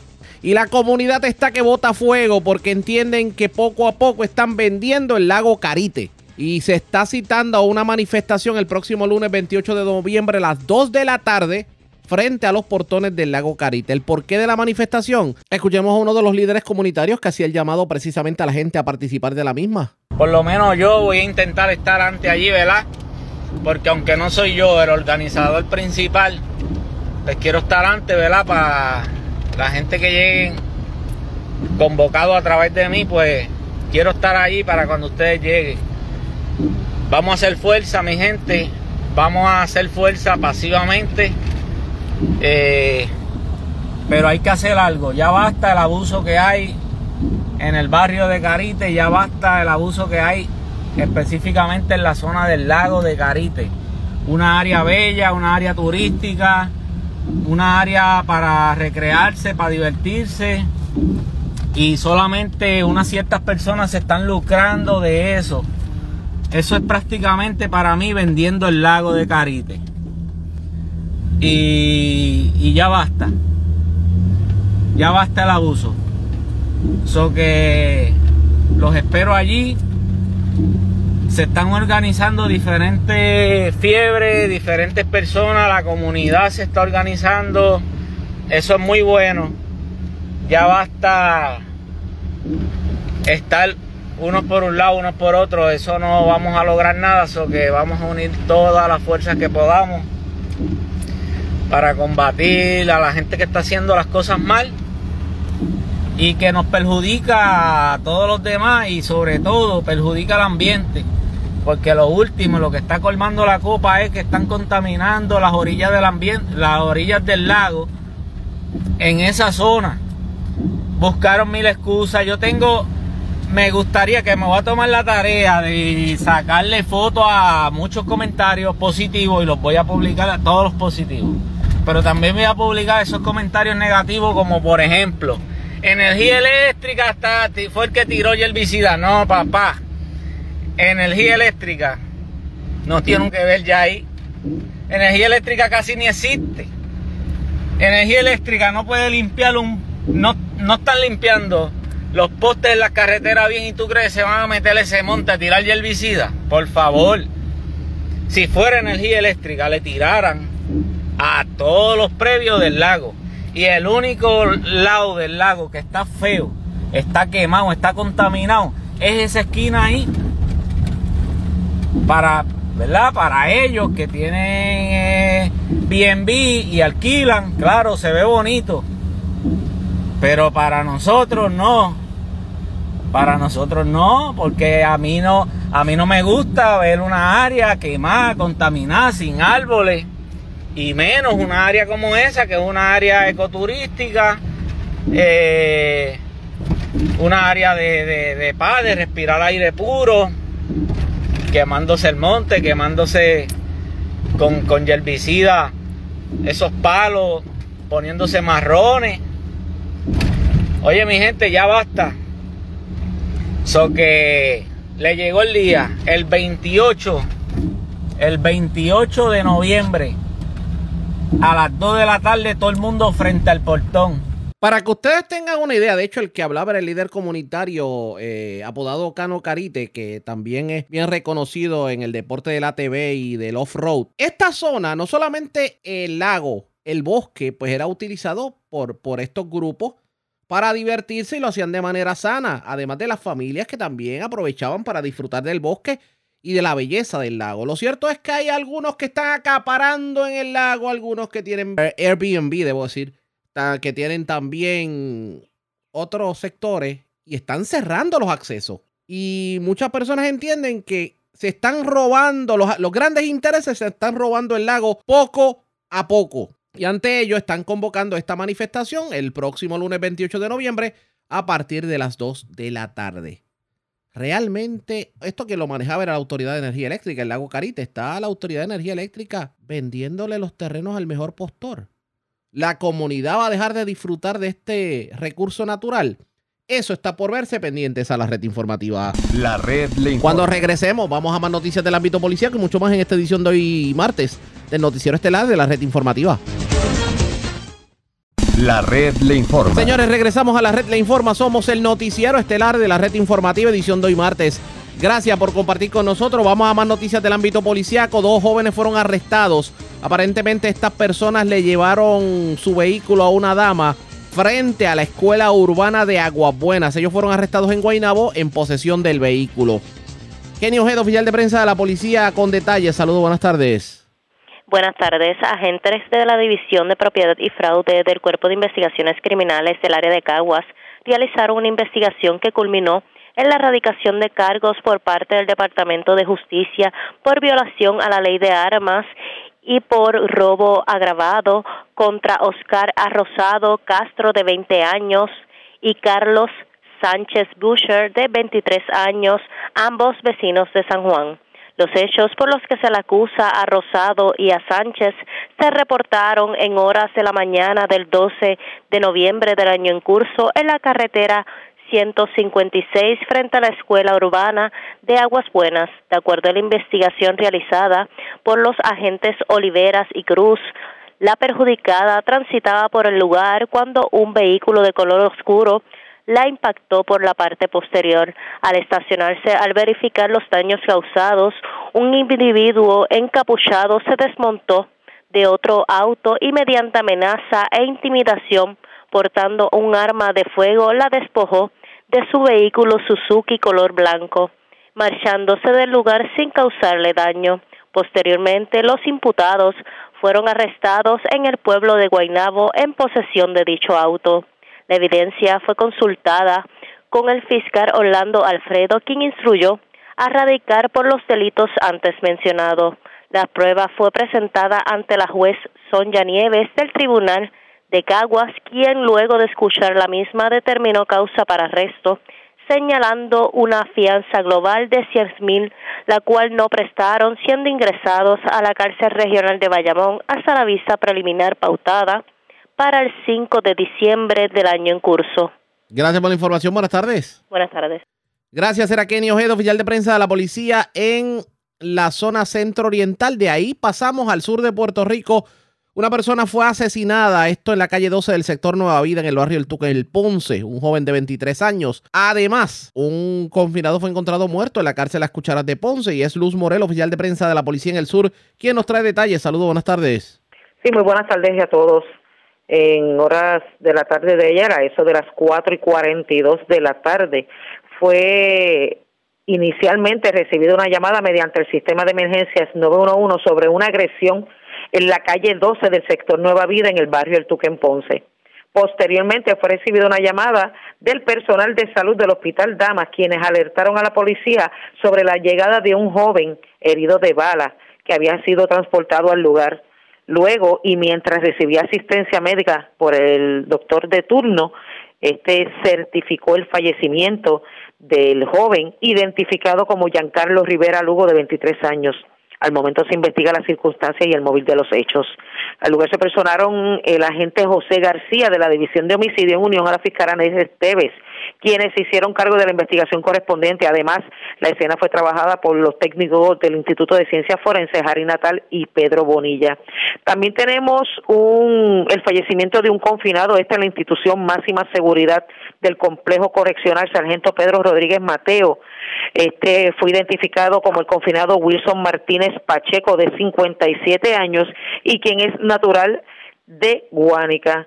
Según se informó, mientras se realizaba eh, el, el chequeo de los confinados en las celdas, este fue hallado y no respondía eh, posteriormente se le dio conocimiento al área médica donde el doctor Edwin Martínez certificó la el fallecimiento de este. Al momento no fueron encontrados signos de violencia. Eh, la fiscal Anet Esteves, en unión al personal de homicidio.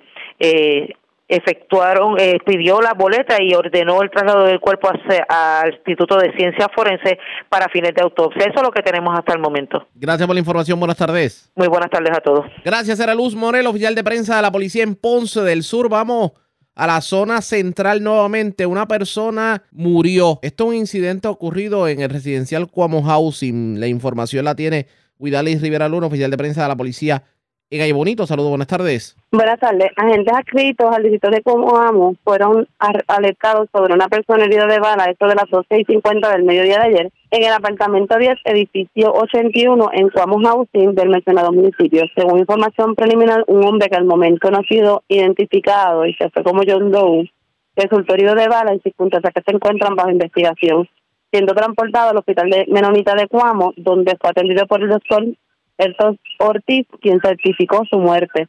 El agente Francisco Álvarez, asiste a la División de Homicidio del Cuerpo de Investigaciones Criminales de Bonito, en un análisis fiscal Brenda Soto, que hicieron cargo de la investigación. Buenas tardes. Y buenas tardes para usted también. Gracias, era Huidalis Rivera Luna, oficial de prensa de la policía en Ay Bonito, de la zona central. Vamos a la zona metropolitana. Se radicaron cargos criminales contra un sexagenario residente de Bayamón. Aparentemente, el caballero tenía un patrón de apropiaciones ilegales. La mayoría fueron cometidas en el garaje To Go en Rexville de Bayamón y en una de estas apropiaciones fue, fue sorprendido infraganti. La información la tiene Eduardo Ramírez, oficial de prensa de la policía en Bayamón. Saludos, buenas tardes.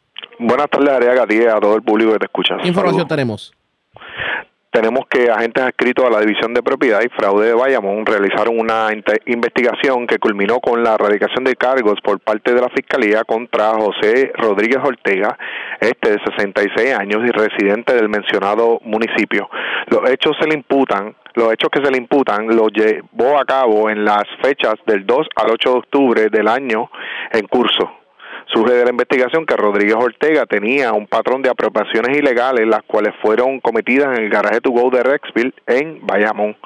El agente Guillermo García consultó los casos con la fiscal Daphne Cordero, quien ordenó radicar el artículo 182, siendo la prueba presentada ante la juez Daleris López, la cual luego de evaluar los casos encontró causa para el arresto, fijando una fianza global de 800 dólares, la cual prestó, siendo la vista preliminar pautada para el 29 de noviembre de este año. Gracias por la información. Buenas tardes. Buenas tardes. Gracias. Era Eduardo Ramírez, oficial de prensa de la policía en el cuartel general de la zona metropolitana. Vamos al norte de Puerto Rico.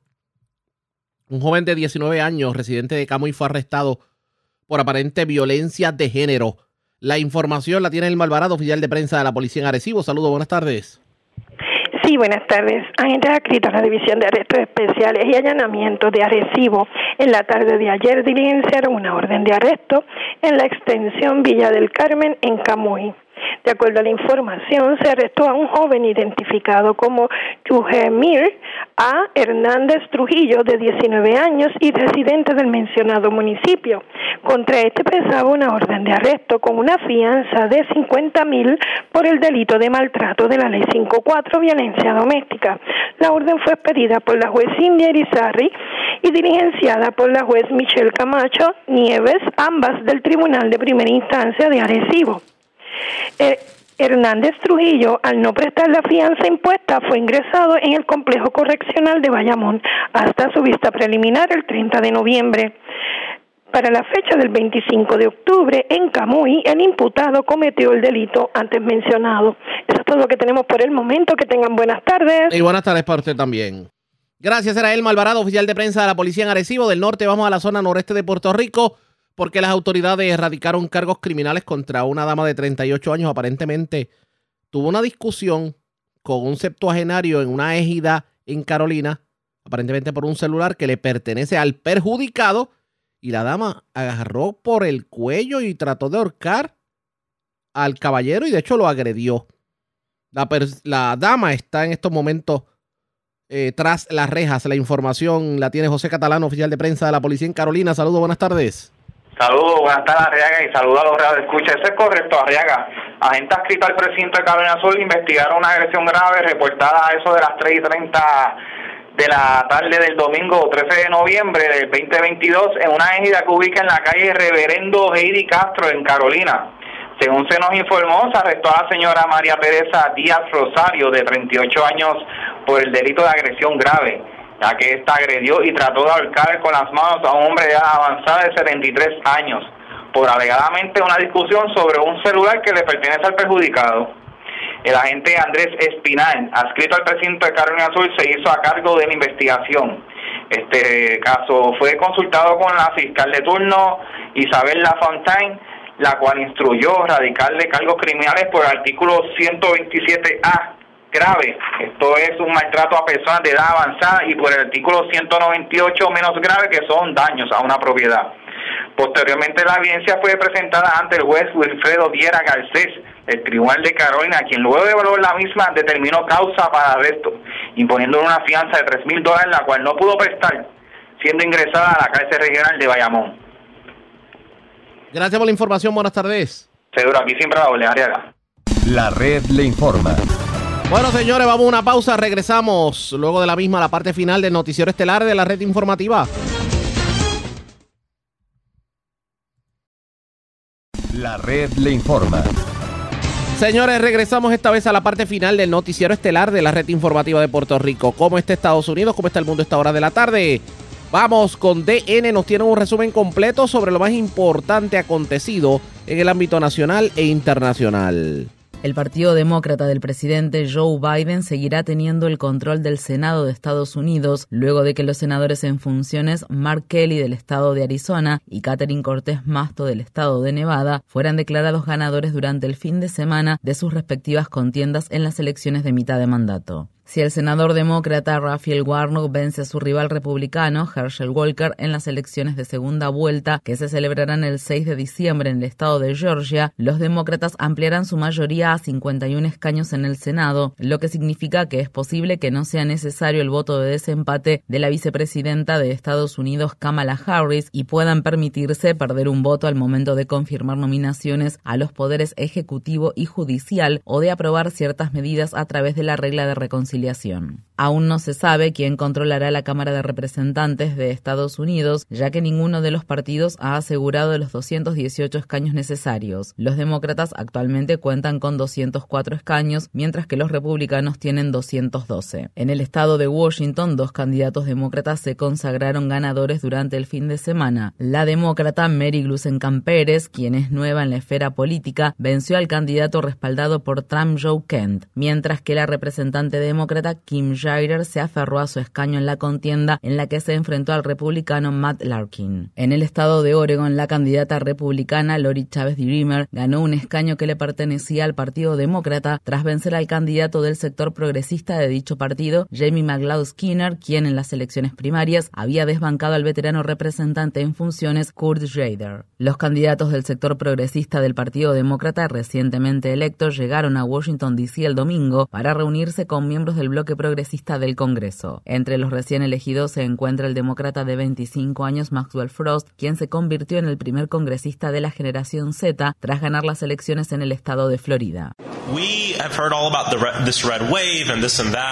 Hemos escuchado todo sobre esta ola roja y esto y aquello, y cuando miramos los números vemos que lo que detuvo a la ola roja fue el electorado joven, cuya participación fue histórica y le otorgaron más del 63% de sus votos a los demócratas. voted for Democrats over 63%. En Estados Unidos, el demócrata Cisco Aguilar derrotó al candidato republicano que niega el resultado de las elecciones presidenciales de 2020, Jim Marchant, y se convirtió en secretario de Estado de Nevada. En la contienda por la Secretaría de Estado de Arizona, el demócrata Adrián Fontes derrotó al republicano Mark Finchan, quien tiene vínculos con la agrupación de extrema derecha Oath Keepers. En la contienda por la gobernación de Arizona, la candidata demócrata Katie Hobbs ha mantenido su estrecha ventaja sobre la candidata republicana Carrie Lake. Lake, cuyas posibilidades posibilidades de dar vuelta al resultado parecen cada vez más remotas, se negó previamente a decir si aceptaría una derrota y lleva días prediciendo una gran victoria al tiempo que denuncia sin fundamento que los observadores electorales están retrasando el conteo. El presidente ucraniano Volodymyr Zelensky visitó la recién liberada ciudad sureña de Gerson, de la que Rusia se retiró tras ocho meses de ocupación y celebró la gran victoria obtenida en la actual guerra. Zelensky dijo que los investigadores encontraron evidencia de que los rusos cometieron cientos de crímenes de guerra guerra en Gerson. Durante el fin de semana, una multitud jubilosa saludó a los soldados ucranianos en la ciudad.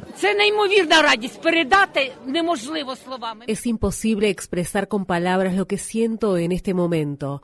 Nunca en mi vida había sentido tanta alegría como ahora. Nuestros hermanos, nuestros protectores han venido y hoy nos encontramos aquí siendo libres. Esto es increíble, imposible de transmitir. Gerson es Ucrania y las Fuerzas Armadas ucranianas son las mejores del mundo.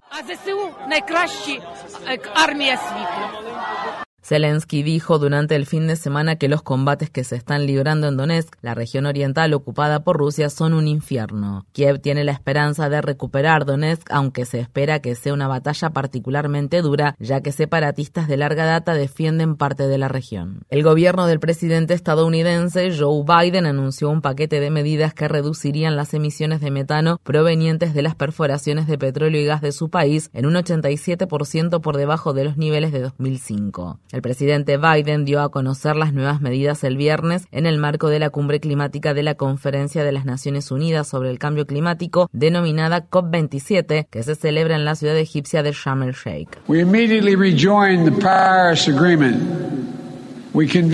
Nos reincorporamos al Acuerdo de París de inmediato. Convocamos cumbres climáticas importantes y las restablecimos. Pido disculpas por habernos retirado de dicho acuerdo. Estados Unidos es el segundo mayor emisor de gases de efecto invernadero solo por detrás de China y por un amplio margen. Históricamente ha sido el mayor responsable de la contaminación del planeta, ya que representa alrededor del 20% de las emisiones mundiales de dióxido de carbono. Durante sus comentarios, Biden no habló sobre los pagos de compensaciones por pérdidas y daños de los países ricos a los países pobres. Los activistas contra el cambio climático están presionando a Estados Unidos para que compense a los países más pobres por los impactos irreversibles irreversibles del calentamiento global. Cientos de personas se manifestaron el sábado frente al edificio donde se celebra la COP27 para exigir que se realice una transformación sistémica a nivel global destinada a defender los derechos humanos y combatir la catástrofe climática. Estas fueron las palabras expresadas por el activista contra el cambio climático sudafricano Gabriel Klassen. No solo nos estamos representando a nosotros mismos, sino también a nuestras comunidades de origen, las comunidades que más sufren las consecuencias del cambio climático y que se ven afectadas por este, las áreas y los espacios de los que se sigue extrayendo combustible fósil para las grandes industrias, las grandes corporaciones, los grandes países, las grandes industrias de combustibles fósiles. Hemos invertido en combustibles fósiles y en un futuro negativo durante mucho tiempo. La razón por la que estamos aquí hoy es para ponernos de pie y decir basta. Es hora de que haya justicia climática. Es hora de un cambio.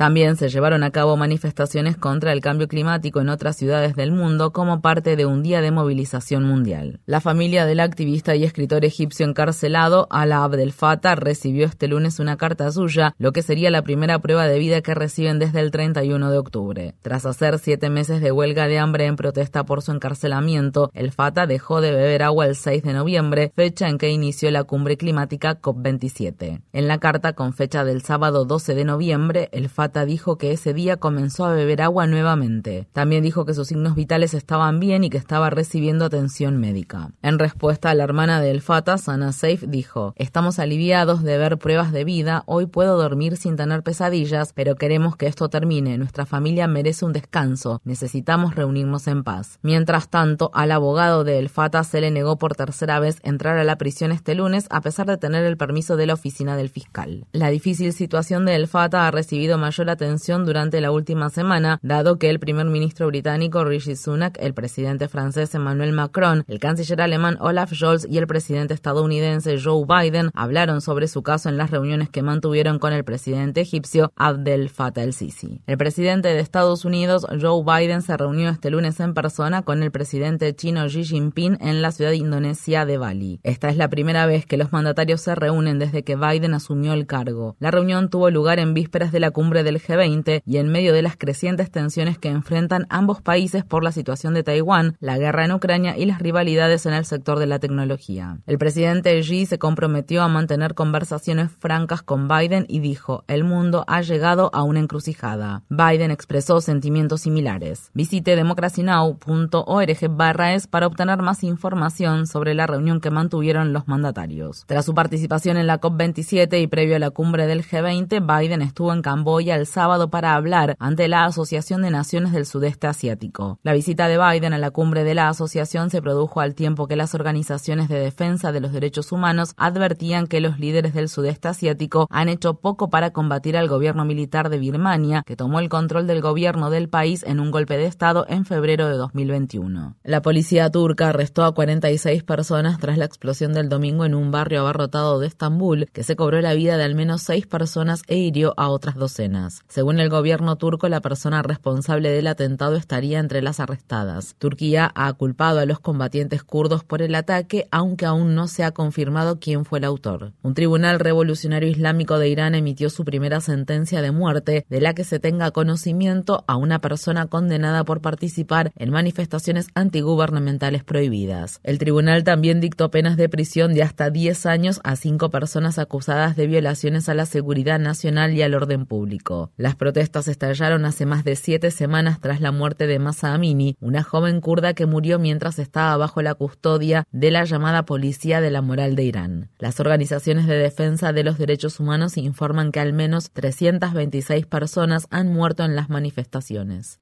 La red le informa. Señores, enganchamos los guantes. Regresamos mañana miércoles a la hora acostumbrada cuando nuevamente a través de Cumbre de Éxitos 1530 de X61 de Radio Grito y de Red 93, que son las emisoras que forman parte de la red informativa, le vamos a llevar a ustedes el resumen de noticias de mayor credibilidad en el país. Hasta entonces, que la pasen bien.